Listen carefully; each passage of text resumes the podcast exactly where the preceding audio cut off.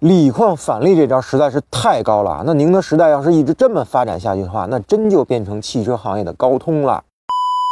前天呢，有媒体爆料，宁德时代呢正在向多家车企呢推行锂矿返利计划。那只要车企承诺百分之八十的电池采购于宁德时代，那么未来三年呢就可以有一部分的电池呢享受价格优惠。那按照碳酸锂二十万元每吨的价格结算，要知道目前啊碳酸锂的行情价需要四十多万一吨。当然啊，能享受这个优惠的必须是核心战略用户，其中呢就包括理想啊、蔚来啊、极客啊等等等等。那不过目前呢，宁德时代没有对该爆料呢进行表态。那综合各方面的因素考量呢，这个爆料呢很有可能是真的。首先啊，这个宁德时代敢这么干，最大的底气呢就是自己手握多个锂矿的开采权。那这些年呢，锂矿领域的买买买呢属于蓄力阶段，那现在呢终于能放必杀技了。那如果手里没有锂矿，那这种打折打到骨折的做法啊，那虽然能抢占市场，但是自己呢也是吃不消的。要知道，二零二一年初那碳酸锂的价格呢还不到十万一吨，那只不过这两年呢价涨疯了而已。所以其实宁德时代当初买矿的价格呢并没有那么高。那宁德时代这么做呢，目的人尽皆知，就是想通过价格战挤压其他电池厂商的市场份额。因为宁德时代肯定也感到危机了。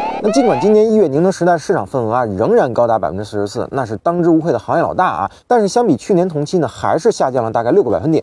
这其中最大的原因呢，就是比亚迪卖疯了。那从百分之二十点九的市场份额呢，一跃升到了百分之三十四点一。那宁德时代呢，必须联合车企打压一下比亚迪和其他电池供应商了。当然啊，比亚迪作为全产业链公司呢，即便打价格战，也丝毫不惧宁德时代和他的小伙伴们啊。但除了比亚迪之外的选手们，那可就真的麻烦了。宁德时代呢，通过锂矿返利计划呢，和车企们深度绑定在一起，那形成利益联盟。那这种一荣俱荣的做法呢，对于其他竞争对手而言，那准准的是碾压式打击啊。而其他车企和电池厂商如果不组成对抗联盟的话，还各自为战的话，那绝对是毫无还手之力的。那这里边的商业逻辑呢，其实也很简单。宁德时代呢，通过锂电池价格让利，那帮助车企。呢，降低车辆售价，那进一步抢占市场，而随着车辆畅销，然后再正反馈到锂电池生产中，那慢慢累积优势就会越来越明显。这就让我想起了手机行业的高通啊，也是通过和小米等手机厂家的深度合作，那最终呢，牢牢坐稳了手机芯片行业一哥的宝座。而全产业链的比亚迪呢，有点像苹果，谁会成为现如今的联发科呢？好了，那本期节目呢，先聊到这儿，大家还有啥想说的，评论区留言，咱们继续讨论。